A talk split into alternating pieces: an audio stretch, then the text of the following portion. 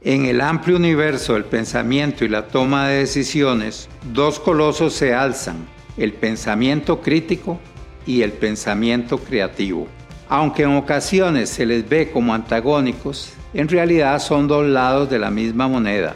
Ambos son imprescindibles para un proceso de toma de decisiones eficaz y se complementan entre sí de formas inesperadas. Primero, el pensamiento crítico es un proceso riguroso y disciplinado que se utiliza para evaluar información y argumentos de manera lógica y sistemática. Como pensador crítico, usted se esfuerza por ser claro, preciso, relevante y justo en su evaluación de las evidencias. Se enfoca en encontrar fallos, identificar prejuicios y comprobar la validez de las afirmaciones.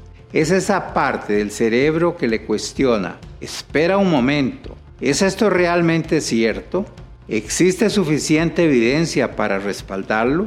En contraste, el pensamiento creativo es un proceso más libre e intuitivo que se utiliza para generar ideas nuevas y originales. Como pensador creativo, usted busca romper con los patrones habituales de pensamiento, explorar distintas perspectivas y conectar ideas que parecen no estar relacionadas.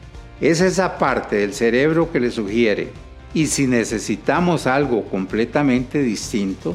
¿Y qué ocurriría si las diferencias entre el pensamiento crítico y el creativo son claras? Mientras que el crítico es analítico, riguroso y orientado a los detalles, el creativo es imaginativo, divergente y orientado a las posibilidades pero ambos comparten una cualidad esencial, el deseo de ir más allá de las apariencias y explorar con mayor profundidad. En términos de complementariedad, el pensamiento crítico y el creativo pueden verse como dos etapas del proceso de la toma de decisiones. El pensamiento creativo es útil al inicio del proceso, cuando se necesita generar muchas ideas. Posteriormente, el pensamiento crítico toma la batuta para evaluar esas ideas, ponderar los pros y los contras y tomar una decisión informada. ¿Cómo puede usted en su calidad de tomador de decisiones equilibrar y armonizar estos dos tipos de pensamiento? La clave está en ser consciente de cuándo utilizar uno y cuándo utilizar el otro. Cuando necesite ideas novedosas, libere su pensamiento creativo. Cuando necesite evaluar opciones y tomar una decisión, recurra a su pensamiento crítico.